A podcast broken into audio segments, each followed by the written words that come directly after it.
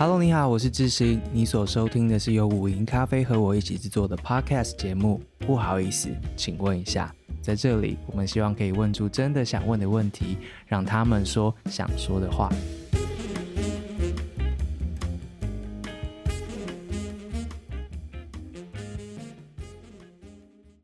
今天这一集呢，是跟青民协的预谋对谈的下集。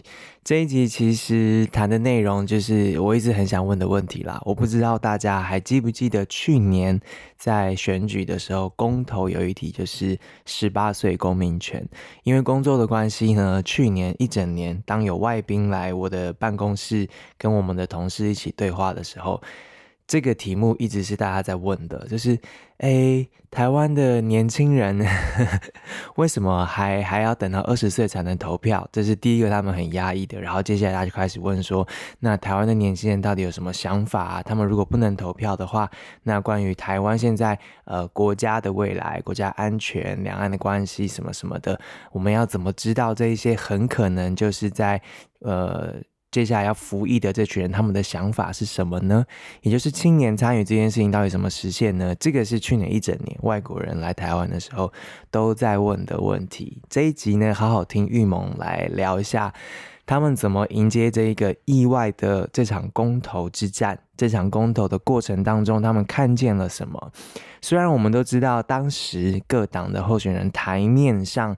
对于十八岁公民权都是表达支持的，但他们在第一线全台湾这样跑，然后跟各政党的人来往的时候，他们看见什么呢？那当然，更多人想要理解的是。公投的结果出来了嘛？无敌高的门槛之后，下一步有可能是什么？这些年轻人他们的想法、他们的策略，或是他们有所谓的公投之后的运动伤害吗？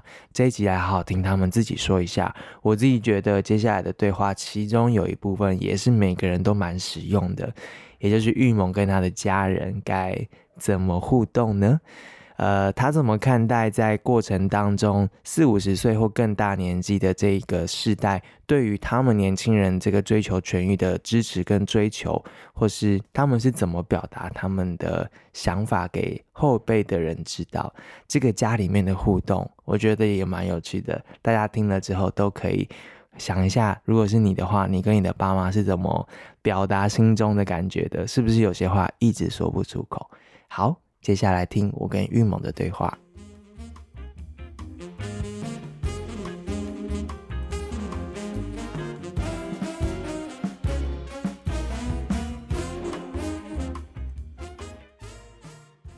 那你们去年打那场公投，你是想要让大家看见什么？或者说，你这一次做这件尝试，你又得到了什么学习？或是你想要 demo 给其他人看这条路长怎样？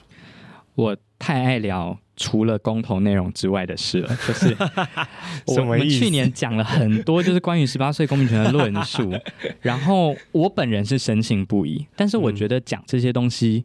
老实说，我蛮无趣的，就是我很讨厌我必须要抱着一个说服你的前提，告诉你的，呃，告诉你这些，嗯，就法规啊，然后告诉你国际的趋势怎么样啊，我不喜欢。嗯，但是我觉得有一件事是，或许从这个公投的结果观察，我虽然有一点难过，但是我觉得收获大于呃负面的情绪。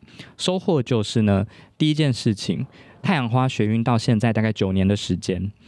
呃，以去年公投来说，大概八年。你如果去街上随便问一个阿公阿妈，你跟他说你对年轻人有什么想法，他可以想到一百种词。可是你再告诉他说，那你对于年轻人参政投票三个词聚在一起，你有什么想法？百分之九十的人会用各种不同的方式来形塑一个画面，那个画面其实就是太阳花，就是譬如说有一些很年轻的民意代表在国会里面呐、啊，然后好像问政，有一些觉得很专业，有些人觉得哦可能有照顾到一些不同时代的人，有些觉得经营网络社群，可这些其实就是大概大家从二零一四年之后开始做的一些政治上面的改变。嗯，那我自己的想法都觉得说，呃，没有不好，好，但是。难道这几年没有任何其他的故事可以说了吗？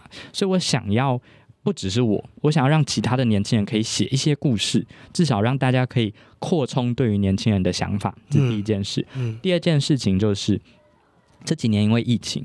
或许也因为政党轮替，所以呃，学生之间的运动、社会运动，我觉得呃消极很多。好，那我觉得也无可厚非，就是呃。我自己大学的时候，在一个叫做大陆社，大陆社听起来很统派，可它其实是一个极度的独派组织，哈，一体的讨论组织。嗯嗯、那大陆社后来在我准备要毕业的时候，他就跟其他异性社团并在一起上课了，因为人太少了。嗯、我自己觉得有一点小难过，但是好像也做不了什么。所以我自己回到高中，我们现在主场在高中嘛，我们就很希望至少让高中的学生知道，第一个，你做些这些事情可以有效能感。好可以让你感受到政治会因为你做的事而有一点点改变。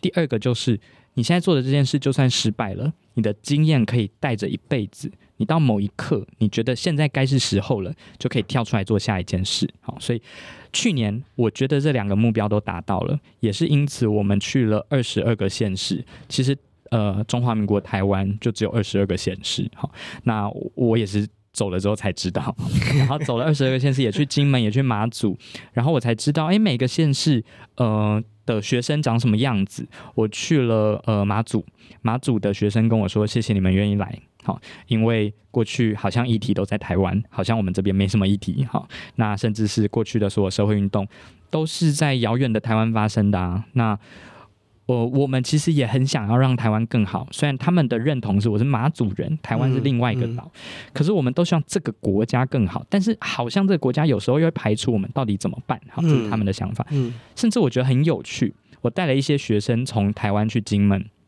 跟金门在地的学生，台湾的学生，因为我们这一代就是天然独，我们每次在讲，我可能会讲说，哦，这是第一次修宪。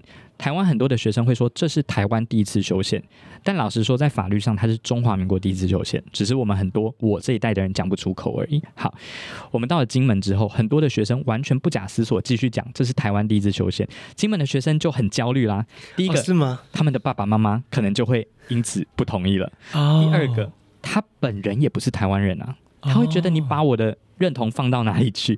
你都已经到我们这里跟我们一起扫街，我也很感谢你。可是你可不可以面对一下我的认同？所以我觉得很有趣。有趣哦、后来呢，他们几度其实刚开始都讲的很别扭，就说呃这个也是台湾，然后他们讲的很嘴软，我听出来。后来他们自己发展一个求生模式，他们就会用这是我国第一次修宪，或者是我们第一次修宪。你说求生模式吗？没错，就是他不想要 diss 我们嘛，但是他又得要照顾他自己的状况，所以我觉得这个其实也是。我这一代的人，因为经历太阳花，太阳花之后，高度的讨论国家认同，也高度讨论，比如说宪法的地位等等的。这一代可能没有这个契机，但是现在回过头来，哎，开始讨论了，因为面对到这些事，然后在呃去年公投结束之后，我们也开启了一个当天呐二十四小时晚上彻夜，我们在我们的办公室就直接开放，然后我们在高雄也弄了一个咖啡厅，就让大家，如果你觉得很沮丧。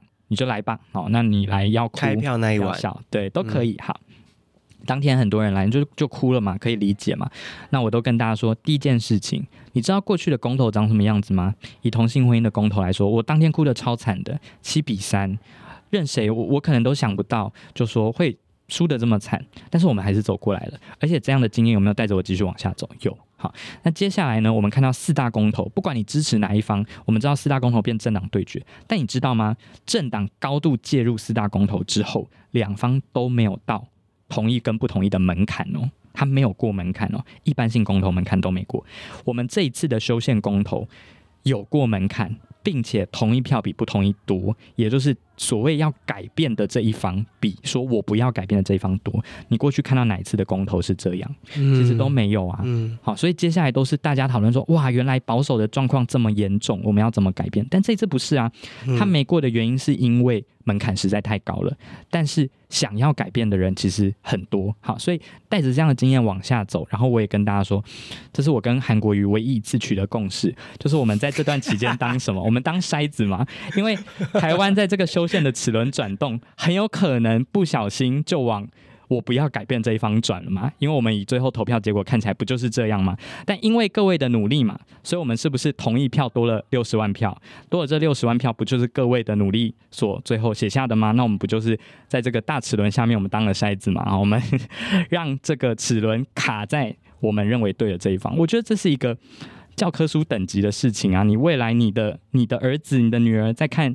第一次修宪的时候，你可以跟他说：“哎、我就是我在那个时候做的这些事，所以你看现在价格书写第一次的投票，同一票是比不同一票多的。”你科普一下那个门槛有多高？这边快一点让大家知道。好，那个门槛必须要所有在台湾可以投票的人，把小朋友扣掉嘛，把监护宣告人扣掉，这些所有可以投票，大概有一千九百多万，这些人的一半要投同意，好，非常高，几乎不可能。一半是多少呢？九百六十多万票，嗯，史上最高得票率的总统叫做蔡英文，他拿了八百一十七万，好，所以比他还要再多一百五十万，那已经不是跨党派了，嗯，那几乎是。可以投票的全部投同意，不能投票的也被推出来投了。那是奇迹才会达到的一个门槛，那是一个过高的、蛮高的一个修宪门槛啊。那是我们台湾面临一个很大的问题，就是刚刚你讲的那个那个事情。你刚才讲那一段那个晚上发生的事情啊，其实蛮不合理的。你那天晚上就可以说出这些东西来？我觉得我在去年也长大了，就我自己也登短了，就是。其实我本来完全没有准备好要面对一场公投。我在呃三月二十五日那个时候，立法院通过十八岁公民权前，嗯、呃，我当然从呃大概二零二零呃成立修宪委员会，立法院成立修宪委员会，我就一直有很多次到立法院嘛，或者是到民进党、到国民党去做游说，但是我其实一直没有准备好，就说。我要成为这个呃，不论是站出来的人，或者是来去做社会沟通的人。那三月二十五之后，其实我们第一件做的事情是募款，就是我们知道打一场选战。没有钱的话，大家就打包回家。好，所以我们先做了过去几乎从来没做过的事。我们以前的捐款全部要么是线上的这种募资计划，嗯、要么就是来自一些高中生、然后大学生的捐款。这是吗？对啊，所以天呐，从来没有拿着这个 proposal，然后去拜访一个说：“哎，你是一个愿意支持这种社会运动的长辈，那你愿不愿意给我们一些支持？”所以从零开始，然后一路到六七八月，所以当时。呃，我们就开始跑了非常多的县市，然后不论是开始处理地方的组织，那我们以前最强的东西其实就是高中大学。那我我自己都觉得是在吃老本，因为我们从二零一九开始做高中的组织，刚好在这个时候有很多人毕业了，又回到大学或者是呃、oh, 被打散了，嗯，所以我们在各地几乎都有一些窗口。嗯，那所以把这些老本吃完之后，就发现说。哇，在台湾有一些地方组织的动能，那必须要做真的就像选举做的事情啊，嗯、就是去扫街。然后我觉得让我压力最大的是那个时候要电视的辩论，其实也没有反方啊，所以就是一个发表，但是有半个小时，你必须要把你的论述讲清楚。那就算现场没有反方，也有很多网络上反对的声音，甚至有一些是呃，有些 KOL 他觉得讲的不是那么正确的资讯，那我们也会呃试图回应嘛。所以嗯。呃就成为了一个走在比较前面的角色，但我其实一直以来有一个梦想，这件事我过去也数度提出，就是我其实期待在去年修宪哦，甚至是站在这个辩论会的舞台上面的人是就是一个十八岁的人，我自己是希望是这样，但是呃。这个过程我觉得也很有趣啦，因为台湾第一次进行这样的修宪，嗯，所有人都没有准备好。你知道，如果你要成为修宪的正方啊，因为现在只有立法院可以提出修宪，所以民间要提出正方要怎么做呢？所以立法院啊，他在决定要成立正方，就他们会变正方办公室，他们就会协调谁去当正方的代表，会有大概五个人，因为我们法规规定最少要五场，民间这边就要立刻展开联署。因为不是由民间发起，民间发起你就可以自己决定嘛。我从发起到最后成案的阶段，我要拉多久随便哈。可是立法院就不是了嘛哈。立法院说好，我开始 run，那你就必须要立刻开始联署。这个过程大概只有一个礼拜，你必须要募集到大概一千多张的联署书。好，说这个张玉萌这个人，我认同他当正方，我们就开始做了。好，然后这个礼拜也很舟车劳顿，也很辛苦嘛哈。然后其实你成立正方办公室之后。你就会开始变成一个候选人的角色，警察会到你登记的这个地点，每天要巡逻。所以我们的办公室那时候大家很紧张啊。我们那时候在松山区，台北的松山有一个叫修宪前进基地，我们把它登记成为正方办公室，也就是我本人的敬总啊。其实根本不应该长这样的，但是警察每天都要来巡，都要来打卡。然后我到那个呃公示要进行辩论，我那一场刚好在公示要进行辩论的时候，中选会派一位中央选举委员会的委员，然后那个都是很高等级的，那个我记得他是那种过去法学院的校长等级的人，然后要来帮我主持，然后现场会有很多警察哦，因为我是候选，但我根本不是，所以呃，我觉得这整个过程蛮荒谬的，因为它比照的就是我们候选人相关的法规，嗯。但是我也期待说，如果我们未来，因为我国的这个宪法有很多要改的地方，如果我们认为这件事可以常态化，那我们好好来检视这些规定啊。因为我自己 run 过一次，我发现不合理嘛，就不要再往下都不合理了。这种种的不合理跟荒谬，总之促使你登短廊，这是你刚刚的的意思。对啊，因为我知道说国家给了我这些。呃，照顾，那我当然就应该要有一些相对应的回馈，我不能一直逃避嘛。好，所以这些支持的伙伴，我当然就必须要站在大家前面嘛。好，甚至是，嗯、呃，我在被一些网络的呃，就是反对者 diss 的时候，因为他们就有一个比较明确的 icon 可以去反驳了嘛。哦、对啊，哦、那大家其实我记得在呃我们的基地常就会讨论啊，就说，哎、欸，那谁谁谁这样讲。呃，玉萌会不会觉得很难过？有时候把祖宗十八代都骂进来，那我就觉得说，对啊，那我又觉得说，我又没有要选举，就你 diss 我没有用啊，对不对？嗯、好，可是我觉得，呃，这本来就是，呃，我们我们其实过去也期待说，希望建立一个理性的讨论啊。好，那慢慢目前还做不到，但慢慢来。所以回头，虽然明明就是我被 diss，但我就回到我们的那个修宪前进基地来跟志工说。其实我觉得这没关系哈，就是觉得说，其实你要想，我都这样讲，我就说，我们如果看民调，最支持的人啊，不是年轻人哦，在这个议题里面最支持的是六十七十以上的人哦，最反对的是四五十岁的人，就是我爸妈啦。可是我都讲，你也不要回去跟你爸妈说，你怎么那么坏，你怎么不让我投票？你思考他到底经历了什么嘛？好，他在。大概五，像我妈妈是五零年代出生的，她在经历的就是台湾钱淹脚目的时代啊，所以她当然会要我好好念书，因为她的观念就是你念书，你做一个，你就算不会念书，你去学一技之长，你都可以获得很好的生活，你在台北可以买一栋房子。但她不知道现在时代不是这样了，可她也还在适应啊，整个教育的改革，她也跟不上。他不知道现在课纲长什么样子，他想要陪在我身边，陪我算鸡兔同笼。可是我到国中就开始学三角函数了，他也觉得很痛苦啊，所以他只能赚钱让我去补习啊。所以这也是台湾世代正义的一环，只是我们过去没有讨论嘛。所以我们确实在市场扫街的时候遇到大部分四五十岁的，我们都叫这种叫说教型的选民，不是故意的。是因为这些选民在家庭里面很少有子女会听他讲话，像我爸妈就是啊，所以我妈妈很喜欢做的一件事，也不是她喜欢啦，就她不知道怎么关心我，可是她能做最低成本的事就是等门等我回家，因为她同时我会跟她说，你不要等我，你赶紧睡觉，你很烦，可她会告诉我说啊，可是你还没回来，我睡不着，她其实也是在说服自己说。我是有做好一个母亲的角色啊，我没有真的放任我的孩子，就是不知道他在干嘛。所以我觉得这个本来就是说，从微观层次会有这样的冲突。那以巨观层次，我们在做议题。那如果我们能以这样的角度啦，告诉呃，也不是我们的下一代，但至少比我们年轻的运动者说，诶，我们或许可以用这样的角度看。那反正我学的社会学就是这样告诉我嘛，你只要遇到一些个人的烦恼，你都可以重新回到体制里面 找到一些问题嘛，然后你就可以。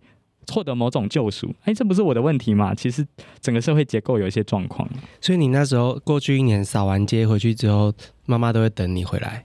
呃，因为我呃去年大部分的时候都住外面了，就是我们几乎都在全台湾到处奔波，所以呃就没有这样的状况。那一年过去，你爸妈也有登短廊吗？呃，我记得我有一次在公视的节目有话好说。以前其实我不太会跟我妈或就是我家人啦分享说我在干嘛，因为像我爸过去比较保守一点，然后呃我妈妈比较呃就是她很支持我在干嘛，但是她会很容易担心，完全合理，所以我不太想多讲，我就觉得嗯就是报喜不报忧。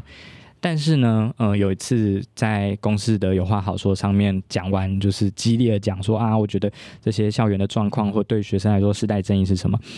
然后我以为他没看到，但我知道他们好像都会搜寻我的名字，看我上哪些节目这样。后来呢，隔一个礼拜回去，他就说，他就送了我一件新衣服。我想为什么要送我新衣服？他说。我好像在节目上没有注意到我的袖子破掉了，然后他就说你在那边讲说什么学生被不当对待什么，他说 但你本人感觉很像受虐的儿童现身说法，然后我就我就说不出话，对啊，但是我就觉得他也用他的方式在支持啦，他也他不知道能做什么别的嘛，所以他就送我一件衣服，然后说你至少要让自己看起来体面一点。我有看到你的脸书上面说。之前好像哪一次，一八年还是二零年选举的时候，你你跟你爸妈好像就是沟通有沟通选举的事情就对了。对，嗯，其实我读社会系之后，我妈就会问了，她每次都说要投谁，我老说我刚开始是很不喜欢回答，我觉得民主制度就是大家来公平竞争，不要让我。哎呦，这小孩好烦哦。结果我妈就会开始批评我，她就会说。你读社会学，你连要投谁你都不懂。他 说：“那你为什么要去读这些？”对，那我就觉得压力很大。所以我后来呢，哦、我通常因为我爸都是那种八七八点就直接出门，然后去排第前几个投票，哦、长辈会这样。是是。啊，我妈呢就会等我，然后跟我姐一起去投。嗯、然后呃，我还记得二零一八的时候，我们就起床，然后就睡到中午嘛，假日嘛，对不对？好，然后就起床。那是我第一次投票。然后呢，呃，我起床之后，我妈就。我妈跟我姐聚在客厅看选举公报，然后就说：“啊，来了来了，那个最懂的来了。”然后就说：“来来来，你解释一下。”他说：“来，这个公投是什么？”好，然后我们就说：“啊，不要记那么多，来每个解释就简单一句话讲完之后就说：来，所以要投几好几坏的。其实那是我们很讨厌的沟通方式，但没办法，是长辈喜欢。我还知道，我有个朋友，他就跟，因为他本来在同婚的那个公投啊，他的、就是、等一下，你刚刚那样很不民主哎、欸。很不民主啊，超不民主的。你前面讲那么多，结果你刚刚那样子。我跟你讲，我试图要跟我妈讲更多的时候，嗯，她就会逃避。就我觉得她不想聊这么多啊，她想要一个答案啊。哦、但我觉得也是在慢慢的一步一步的，好，就是获得。嗯，嗯，我觉得是这样，就是我们想要民主一点，但民主不可能在一天内发生。这也是我慢慢学到的。我以前在高中的时候。参加一场社运动，我就很想回去，然后花一个晚上的时间说服他，嗯、做不到。民主是日常生活发生的事，所以一点一点，我在看新闻的时候，以前比较冲啊，以前家里转中天的时候，就会说为什么我们家喜欢看假新闻？然后，然后我爸就会说你直接转，你哪一台是真的，你直接转。然后我们家就是会比较开放一点这样，对。然后，呃，后来就慢慢来嘛，我们就说，哎、嗯，那对你来说，你觉得媒体应该要做到什么？好，那或者是回过头来就。我我也会问嘛，我就说，哎、欸，那把，你觉得候选人，譬如说我爸爸其实比较懒呐、啊，我就跟他说，哎、欸，可是懒的以议员来说，地方有很多个议员啊，为什么你投这个不投那个，嗯、对不对？那、嗯、他就告诉我说，没有啊，这个比较年轻啊，他觉得还是应该要交棒、哦、等等的。那我觉得这也是好事啊，嗯、你政党认同跟你觉得世代正义等等，那本来就可以分开的、啊。所以，呃，回过头来就我觉得说。我就慢慢跟我妈说，哎，其实平常，譬如说以婚姻平权什么的，会跟她讲嘛。可是她要看那么多文字，她也会觉得说，这个是你们这种高知识分子该做的，你要解释给我听，最后告诉我说，所以如果我支持某个东西，嗯、我最后要怎么投，就这样哈。嗯。嗯然后我姐就开始，她就说，来，你议员要投谁啊？那个你市长要投谁？好，然后你那个公投要投谁？然后发现有一些我们的不一样嘛。嗯。然后我姐就说，来这样子，两个扣打，你跟我换票。对，我那时候拉了一票啦。我说，我说，那你投瓜子，因为我们选区在中信，然后就就换了一张这个票啊。我投什么我就不说了。对，所以我就觉得也是蛮蛮有趣的，就家庭里面可以有这样对话。那这样讨论蛮好的。这一次其实就大家都投投同意嘛，所以嗯啊，就虽然选举很累，但每个礼拜还是回家很努力的。当然也不是为了选举啦，就还是我觉得到了二十几岁的时候，就会觉得回家其实真的。蛮舒服的，就虽然爸妈会碎念，嗯、但是你不用讲客套话，然后你不用很努力的说服，嗯、我就觉得说没关系，嗯、那就可以放松啊。所以就比较 casual 的告诉爸妈说：“哎、欸，我去了马祖，好，然后我还带几瓶那个陈膏，因为我我爸爸以前是制酒师，嗯、然后我就会 就是。”带来说，哎、欸，马祖的酒对不对？也是，就是因为他喜欢藏酒嘛。他说，哎、欸，你是不是没有看过？他也很感谢嘛。我就说，哎、欸，所以投个同意票，没有贿选了，他不投同意也没关系啊。我就说，哎、欸，所以同意票会造成你其实很会耶，就在这个时候多少要推进一点嘛，对不对？推进好，对啊。嗯，我们回到二零二二年公投完之后，你跟你的伙伴们说的那些话，就你讲的那些伙伴，因为你们的另外一个办公室跟我的办公室是邻居嘛，所以那一阵子就常看到高中生们就是出现在我们的办公室那里，因为然后他会来放那个牌子还是什么的。我有我有几次看到跟他们搭到同一班电梯，然后就想哇，背着书包，然后头低低的，然后进电梯之后已经完全没有力气说话了，然后就是穿着制服，但是就站在街头上面站很久跟大家讲话这样子，就看那个背影，然后。走回去，但是又听到你刚刚说，呃，那天晚上你跟他们说的话，我想那应该是投票结果出来前，你应该也都有想过，就是呃，答案如果是那样子的话，结果是那样子的话，你要跟他们说些什么？那你应该有准备，如果公投顺利过了的话，你那时候会跟他们说些什么，对不对？过了就不用说啦，过了就大家可以。晚上不知道还有没有必胜客，但就可以订个披萨。三二五就是这样。呃，三月二十五是立法院通过，就是十八岁公民权送出，然后变成是公民复决的那一天。嗯，老实说，我们那天在立法院外面，哎、欸，我们很强哎、欸。我们把这个几年累积的老本都用在这个时候，一次吃完是？对啊，我们 我们让这个一两百位高中生，那是一个礼拜五的早上，是平日哦。我们让他们在立法院外面，可以一路就对立法院喊。然后我所知，有一些委员的助理就跟我说：“哇，那个时候真的有影响到一些委员，他们觉得那是太阳花的既视感，然后就觉得说我们不能不照顾这群未来主人翁。所以呃，当时其实最后通过。”我们准备两套剧本，其实我们本来排练排练的都是不通过的剧本，哦，是吗？因为很多委员本来不表态 或反对啊。哦哦、对，那那时候想说怎么办？就是呃，如果过了跟不过，我们不过就是这样。只要你当天没来开会的，我就把你的脸印出来贴在立法院外面，协寻嘛，协寻薪水小偷。那如果你出席然后投不同意的，我就也把你印出来写历史罪人哈。所以都准备好了，所以哎、欸、很困难，一百一十三位立委，而且你要先排好，因为立刻那个都印好了，就是都印好啦。哇，啊、没想到，但是呢，最后就过了嘛。所以过那一刻，我们准备过的剧本就是拉那个拉炮。如果大家有来过台北的话，就可以看一下立法院旁边是。呃，教育部，嗯，然后两两边前面都有停车格。通常如果在立法院的抗议，就在前面中山南路。那那中山南路会封一个车道，但是我们那一天因为等于车道封了，你那边车不能进来，所以我们的车就停在那个教育部那边，所以隔一个路口，没有很没有很远啦，但是走路来回可能要五分钟。但是过的那一刻，谁管你五分钟？因为我们有准备拉炮。我们放在车上，更没带下来，然后就说完全没料到是是？我就在舞台上，我就看着最后一排的那个工作棚，我就说过了。听到没过了，然后所有人就立刻惊慌失措往回开始跑，然后我们就开始喊口号。我想说，口号可以喊个五分钟啊，拜托跑快一点。拉炮，对，然后后来就从后面传超多拉炮回来嘛，然后就说好数三一，开始就边喊口号边拉拉炮，然后最后七零八落的，就是我说三二，然后就有人放炮。那、啊、为什么放炮呢？就因为没排练过嘛，大家都排练是说，哎，没过的话我们要怎么冲啊什么的。后来呃，陆续就散场嘛，因为过了嘛哈。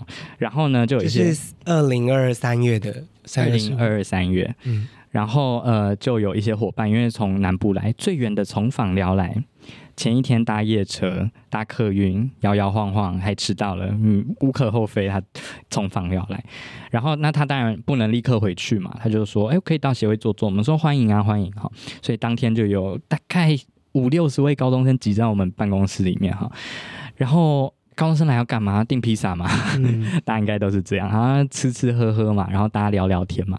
然后因为我先去把垃圾什么处理掉嘛，哈。然后呢，回到办公室的时候比较晚，大家披萨已经吃一半了，就说：“哎、欸，玉萌终于回来了。”这样，其实我根本也没见过大家，但是 大家都很热情。然后就说：“哎、欸，谢谢啊，是是清明节今天举办这个，让他们可以有真的声音被听见。”然后我就说：“啊，不会啊，这样客套一下嘛，哈。”然后再往下走，他们就说：“所以接下来亲民协会继续推复决，对不对？” 然后我就安静，然后就说现实，玉萌那个会吗？会继续推吗？然后我就说，嗯、呃，没关系，我们今天的聚会应该就到这里，让哥哥休息一下。对啊，有点不敢答应，但真的就是隔一个礼拜，嗯、我们那一整个礼拜，三月二十五嘛，到四月初，嗯、我们什么都没做，真的什么都没做，休息休息，嗯，然后把所有的。精力就再放尽，然后重新充电，就自己做自己的事，这样。然后到四月初我们回来，然后我们就开个会，就决定说要不要继续推。公投完的现在，你们应该也休息了一阵子了。但你们的下一步是什么？大家应该蛮关注的，关于十八岁公民权这件事情。其实我们十二月整个月没有休息哦。哦，我们一二六结束之后，隔天就开始卸票。我们隔天就去台中，哦、然后刚好那个时候在台中有二泉嘉年华，我们也继续去摆摊。哇！然后摆摊完，我们就刚好也在台中嘛，所以就绕一绕，嗯、绕到彰化。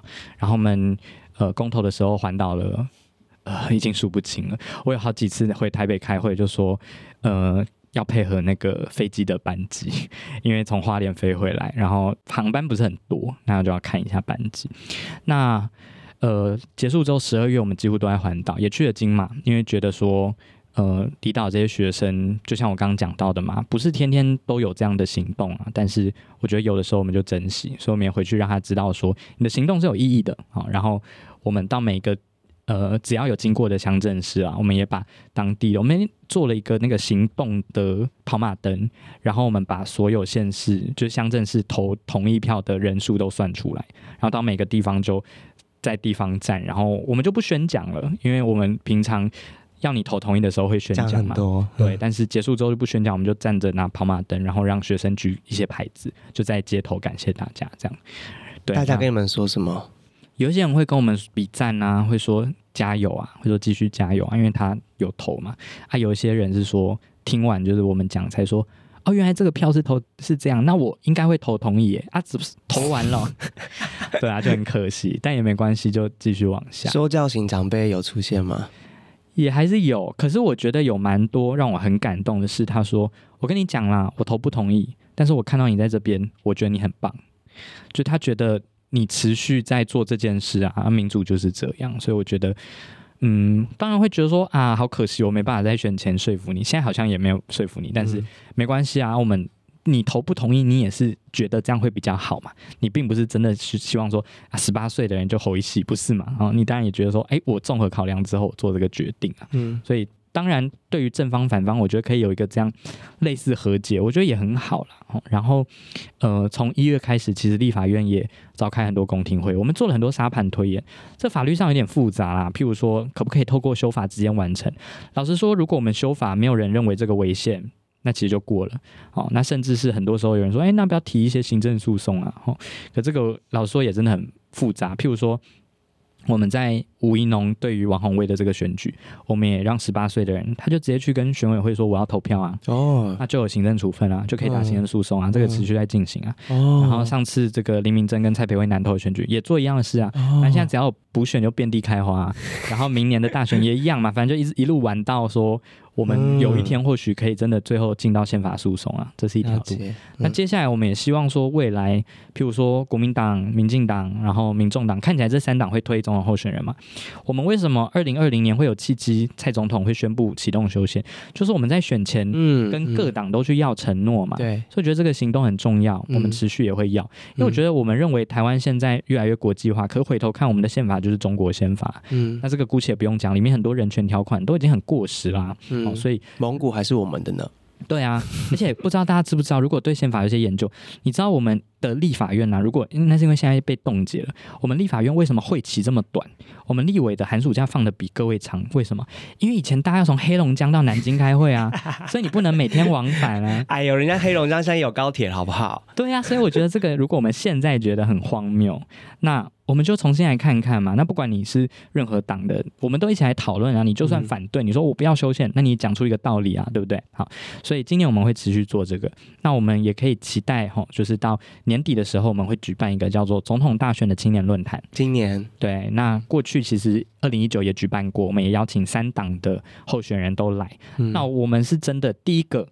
呃，虽然当然我自己最后投票会支持某些候选人嘛，吼，可是在这个举办的过程，我们是真的很中立的。我们三党候选人不要让他同台，我们就让他个别来跟年轻人去问答，而且我们事前都泄题。我们会在呃大概六月的时候，我们会有一份叫青年政策白皮书，我们会跟所有的 NGO 一起来开会讨论说，哎，大家有没有在乎的青年政策，把它汇聚起来。嗯，那也不会说这个就是我们自己出的，就是大家一起希望可以提议的这些问题。那我们能负责青年的部分，其他的部分大家也都陆续各自在努力嘛，哈，所以我们也都事先交给总统候选人啊，你愿意变成是你自己的证件，那当然太好了，求之不得。那如果你不愿意，没关系，你到我们的论坛，你直接来反驳我啊，你告诉我你的想法是什么？所以我们会有这样的问答环节，而且我们会有追问的环节。那我们希望这个追问也是很理性的嘛，我不会问你说啊你在党内的斗争什么的，我会告诉你说，所以你对于譬如说性别平等的想法，你对于能源转型的想法跟我不大一样，所以我是不是可以追问？以及我认为我们最骄傲的，我们现场会有事实查核的环节，就我们让你现场你的数字引用有错，或者是你讲的这个政策的诠释有一些小问题，我现场直接指正，我们有个事实查核的团队来做这件事情。二零一九就这样操作过，当时三党候选人都有出错。哦，我可以这样讲，韩国瑜市长、蔡英文总统、宋楚瑜当时都有出错，好，所以就也简单现场就做指正呢、啊。那三党候选人，如果你愿意虚心接受，就说谢谢，这个我回去会再呃再回去检视说相关的法规或者是数据是不是有问题，哈，嗯，或者是你不愿意，哈，譬如说。上一次也有候选人，他就不愿意，他就说没有，好，我的数据是对的，那没关系啊，最后投票会让大家来选择嘛。嗯，我觉得听众如果一路听到这边，大家应该脑袋中会有很多的想法跟问题啦。像其实玉萌跑公投这件事情，看到其实他所谓的你那些伙伴、伙伴们的故事啊等等，其实我觉得这些都可以好好。再再问下去，再聊下去，我也都很想很想知道。可是因为就听众年龄层可能稍微高一点，然后听玉萌这样讲，我觉得很多事情跟他们想象中，或是他们现在认知到那个年轻人，我觉得有一些会觉得，哎，这跟我听到的现在的年轻好像不太一样。就是就是现在很多的，你知道。从从那些歌名，其实就会知道，就是那描绘出来的现在的年轻人的情绪啊，或是他的状态啊，或是他是不是真的想要参与公共，或是对于未来的想象啊，等等的，你你应该也都知道嘛。我我看到你有一篇演讲稿是说，你你不是一个没有用的年轻人，其实回应的就是那一首歌嘛。嗯，嗯，我我知道大家对于年轻人总是会有很多个说法。所以，可不可以协助我们理解一下你看见的年轻人以及那一些大家的说法中间这个差距在哪里？还是哪一些是真，哪些是假的？我们其实，在每一次的学生运动，比如说以前叫野百合嘛，野百合也是回应当代的一个需一个说法嘛，就是呃，当时认为说，在台湾，呃，你如果在高冷在山上，你可以看到野百合。哦，那后来到二零零八年，你可以看到是像野草莓的学运。那那个时候就是回应说，我们不是草莓族嘛？嗯嗯，说我们是草莓，我们是野外的草莓，我们其实求生意志很强。嗯，那一路到太阳花，那大家当然对太阳花有一些呃，譬如说你是向阳的花，哈，那所以我们是向阳光。那不管怎么样啦，哈，所以我觉得。第一个年轻人一直以来生命力其实都真的很强，好，那也应该没什么包袱。这个是我一一路到现在我都觉得是这样，就是我不必为任何一个政党讲话啊。而且你这几次的投票结果，你都可以看到，年轻人那个已经不是民意如流水，那是民意如洪流，就是你每次可以完全投不同的政党或不同的人，好，这件事我觉得也对政治人物造成很大的压力，我觉得这是好事。嗯。但是呢，呃，实际我们在制度上面有没有办法给这些年轻人相对应的任何的协助？呃，我们当然都知道，譬如说以居住来说，你去租房子，哈，或者是说你在求职上面，你现在都是弱势，哈，所以过得很可怜。我觉得这个好像也不需要多讲，大家都有自己的一些遇到有一点悲惨的故事，哈。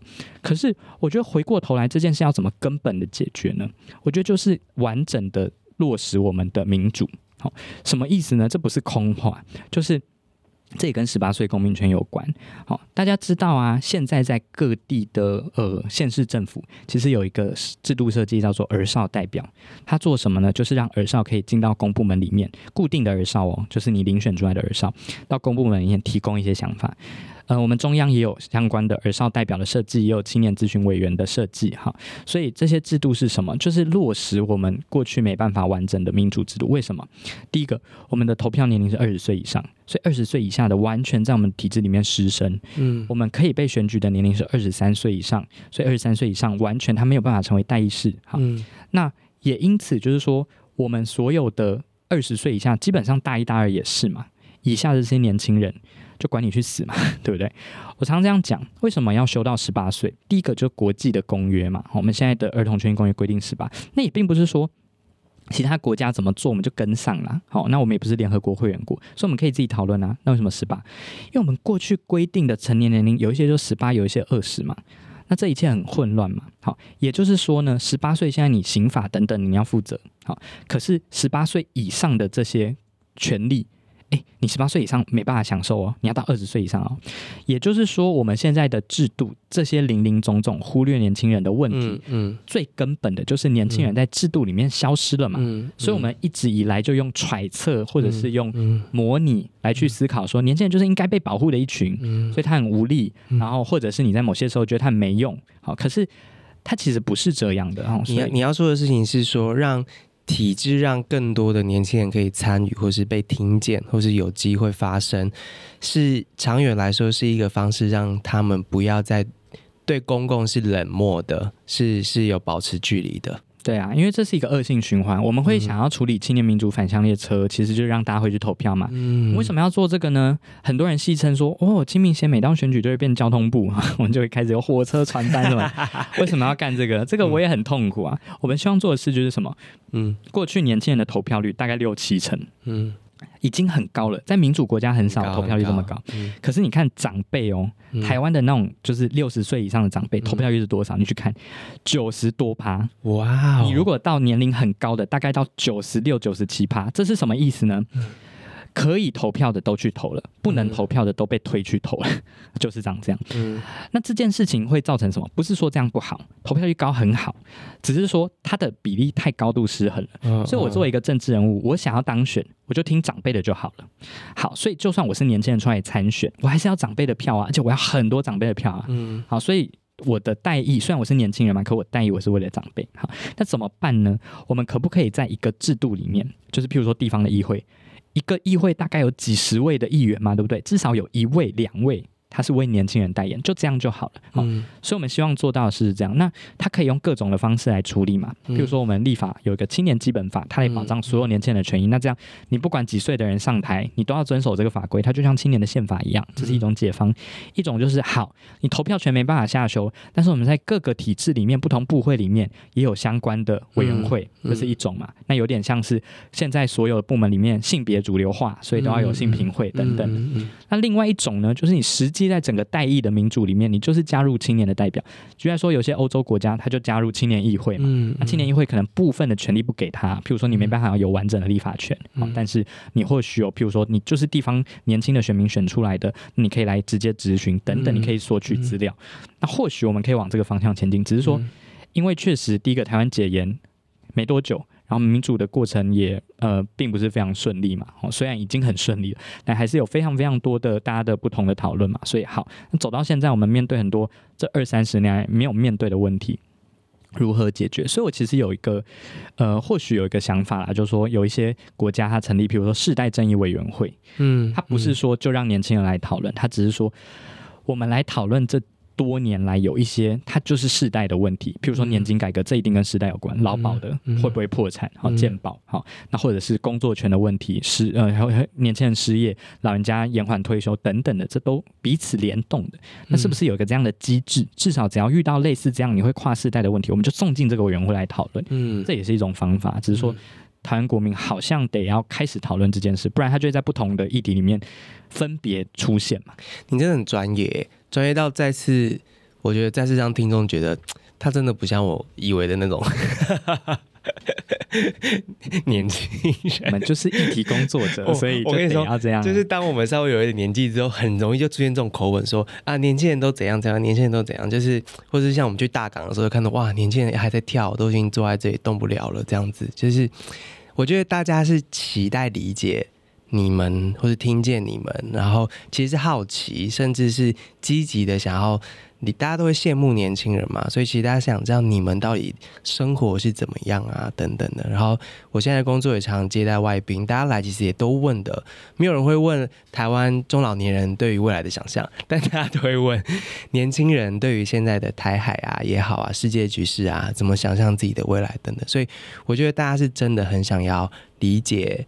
年轻世代。那你的位置，我觉得刚好就是看见了这一群我们我们其他年纪可能看不到的他们现在的想法等等的。那我知道，其实你们也跟其他国家，比如说甚至在香港的这些年轻人，其实是有互动的。不管是跨年龄的这样的互动沟通，还是这样跨地域的、跨国界的这样子呃串联啊等等，你会怎么形容现阶段的台湾的年轻族群他们的情绪或是想法，或是他们大家最关心他们看待未来的时候他们在想什么？呃，其实或许大家可以用，如果以太阳花定锚，很多媒体也这样嘛，或者我们好像理解台湾政治也是以这个。逻辑，但是要思考一件事情，就是太阳花的时候啊，对于现在的高中生，嗯，其实才国小，也很小，可能刚上国小。嗯、我们二零一九年啊，面对的这些高中伙伴啊，对他们来说，太阳花，我有遇过一个呃高中高三的学生，他太阳花的时候小五。小学五年级，所以他看电视的时候，他只看得懂什么社会运动啊，嗯、看不懂那是什么意思，嗯、所以他以为是在立法院里面打篮球，就是他觉得，啊，为什么这些大哥哥大姐 要跑到立法院办一个篮球赛这样？所以这是他们的太阳花。嗯，那也因此，太阳花已经走入历史了，已经是一个历史名词了。嗯，好，那所以这几年发生什么事呢？老实说，就没有发生什么事。我觉得我们面对这件事，好，所以这几年呢，大家或许在养精蓄锐。好，然后或许呃，在政治上面，大家本来有些期待，然后或许有一些期待没有被满足等等的，嗯，可是这些事情，第一个它是很隐微的，啊，它没有一个很巨大的社会冲突，所以让大家直接在立法院前面或攻进去，或者是一个连续一个礼拜播出的新闻事件，嗯。那除此之外呢？现在呃，太阳化之后，所有人认为网络是很重要的一块，所以虚拟化了。好，嗯、所以呃，你如果说，哎，年轻人不管他对生活或者是对政治的理解，都透过线上网络等等，这完全是一个事实啊。那这也会造成，譬如说高度的分众，或者是线下的集结，老实说，可能更困难一点。哈，嗯、但。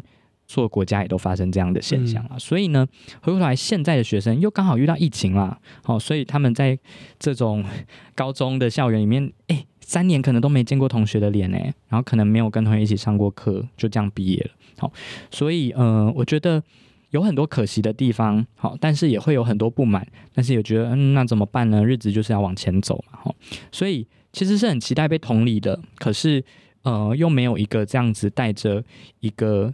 共同经验，好，可以往下走，好，所以我们这一代可能有一些呃彼此可以分享的经验，可是，在这一代，其实，在我的可能再年轻一点是不太有的，所以我觉得，如果我们还是用一个思维是说，现在的年轻人这样，可能很困难，哦、我觉得蛮困难，对，极度分众，对对，所以现在不会有这样的状况。像我到各个学校，他们高中的校刊还是很多做议题做得很好，嗯，可是没有一个。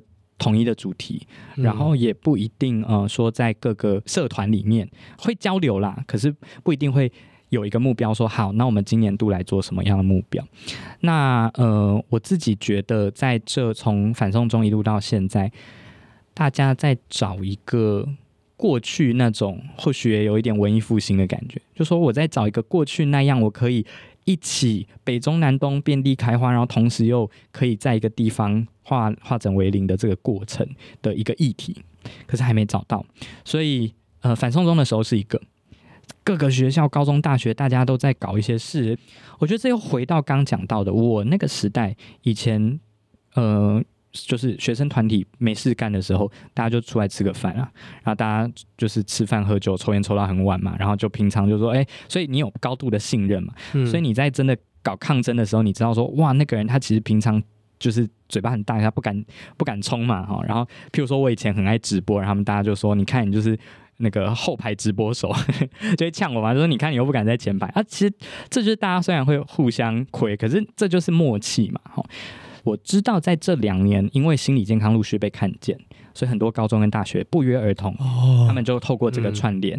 嗯、呃，虽然这样，我觉得也是一个方向，但好像又没有到说，我觉得大家都觉得说，好像又没有到这么巨大的一个议题，把大家同等在一起，然后大家在这个大框架底下可以分别做不同的事。嗯嗯，好，听到这边，大家可以回去听我们前几集那个花莲议员杨华梅的那个专访，这样子。我不这样会透露他的岁数，但是 虽然你们你们之间差了是有一些啦，但是其实。谈的东西很多很像，我觉得我们制作人应该也都有感觉，就是他也是无党无派，然后在花莲，然后想要呃所谓的敲开一些空间，这样子松动一点这个铁板的呃选举版图啊等等的，所以其实大家在找的那个可能性，好像不同世代，不知道为什么在某些。时间点上面其实是有一些相同的，这样只是说到底他们有没有足够的信任，有没有足够的空间，大家是可以交汇，或甚至有没有机会啊、呃？即使文化背景什么什么都不同，甚至用的 App 都不一样，但他们有没有机会协力？我觉得这件事情或许或许是台湾的下一步的社会运动也好啊，或是说民主运动啊，或是政治的上面每一次的选举啊，大家或许可以观察的一些点这样子。不过，首先是先听见这一群还没有被听见的声音，我觉得蛮重要的，因为听起来他们是有。量能的，而且他们也已经在校园里面，从高中都已经要有就是自己的学生会的话，那就代表其实对他们来说，更早的加入这些所谓民主制度或治理制度，这些是一个嗯蛮自然的事情，所以未来好像可以期待的东西蛮多的。今天谢谢你，就是为了我花那么多时间解释关于你们那个世界 的很多事情，这样。然后我还是要再次提醒大家一下，玉萌只有二十六岁，对。但是呃，民主本来就累积啦，我完全我觉得一定就是这不是空话。然后我在其实做十八岁公民权，其实那一天晚上就开票那天我有哭，可是我哭。完全终于比较合理了，完全没有料到。然后我本来也真的没有到难过的情绪，但是呃，我想到的是，因为那个礼拜其实很多人给我鼓励，我可能大家也看情况不太妙吧，所以呃，前一个礼拜就是呃，我们跟监察院的人权委员有一个会议，也有儿少很多的学生来一起讨论，然后就又谈十八岁公民权。然后当时现在的一位人权委员，以前立法委员叫田秋瑾，他过去的是民主的前辈嘛。嗯他听完我讲，他就跑过来。我们其实之前没有见过，可是就有点一见如故。然后就握着我的手，他就说：“就算没过又怎样？”我想说，不要唱衰啊。他就说：“以前是因为这样，我们那个年代是因为有戒严呐、啊。我们对于戒严这个东西，大家其实有不同目标啊。可是对于戒严这件事，大家有共识啊。所以我们就是要冲破这个戒严令嘛。可是要怎么冲破？没有答案呐、啊。他就说。”就像是在黑夜里面啊，你看到前面有光啊，大家就手拉手就往光的地方冲啦，没有想那么多啊。他说现在其实也是这样啊。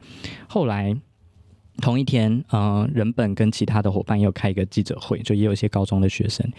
人本的一个学长，大概比我大十岁吧，他当天就呃有点小哽咽的说，其实他觉得今天站在这边很惭愧，他就根本不应该今天开这个记者会。为什么？他说。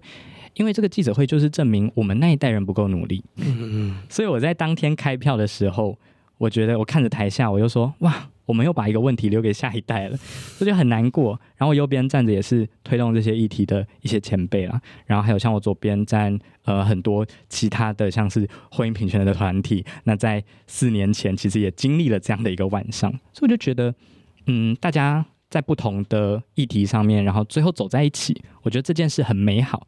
可是也有一一些难过的地方，代表我们都还有值得努力的地方。那时候很多国外的人来来观选嘛，大家都在想，怎么可能台湾还在还在争取十八岁的投票权啊？等等的这样子。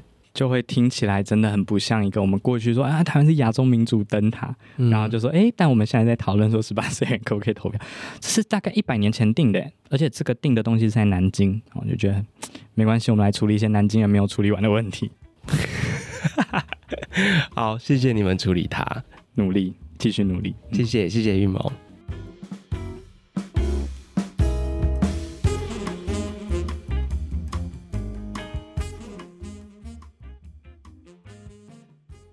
谢谢你的收听，而且听到了最后，我们非常感谢玉萌愿意呃回答我们这些长辈们的问题，然后让我们知道一下，对他们来说，不管是公投还是在校园里面，有什么事情是他们正在做、想要做，而且愿意做，然后希望有机会的话，他们还可以做更多的事情。但长辈刚刚就是挂一漏万，就是什么都问了，但是就是忘了问。最重要的那一件事情，就是清明协其实是一个需要大家支持的组织，所以可不可以请玉萌来让我们知道一下，如果大家想要捐款支持你们的话，有哪一些管道呢？我们其实可以用信用卡，也可以用呃实体，就是你。印出捐款的单据，然后你跑到 Seven 去，你就可以做相关的捐款。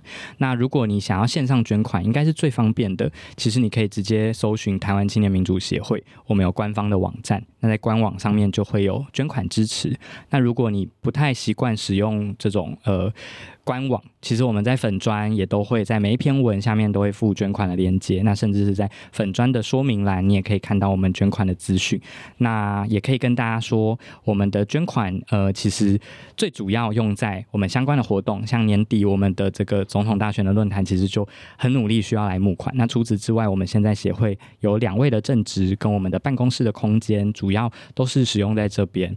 那呃，我们最低的这个捐款额，大家也比较紧张，最低是七。七十五块，很多大人会说七十五块能干嘛？哎、欸，可是我们很多捐款者其实是高中生，我都觉得这个是一个公民教育的过程啊，让他知道说，哎、欸，我支持一个议题，我其实可以用最实际的行动。我们都说你就是省一杯手摇杯嘛，现在台北手摇杯都七十五块了，没错没错，就省一杯，大家喝个水，然后你就可以去。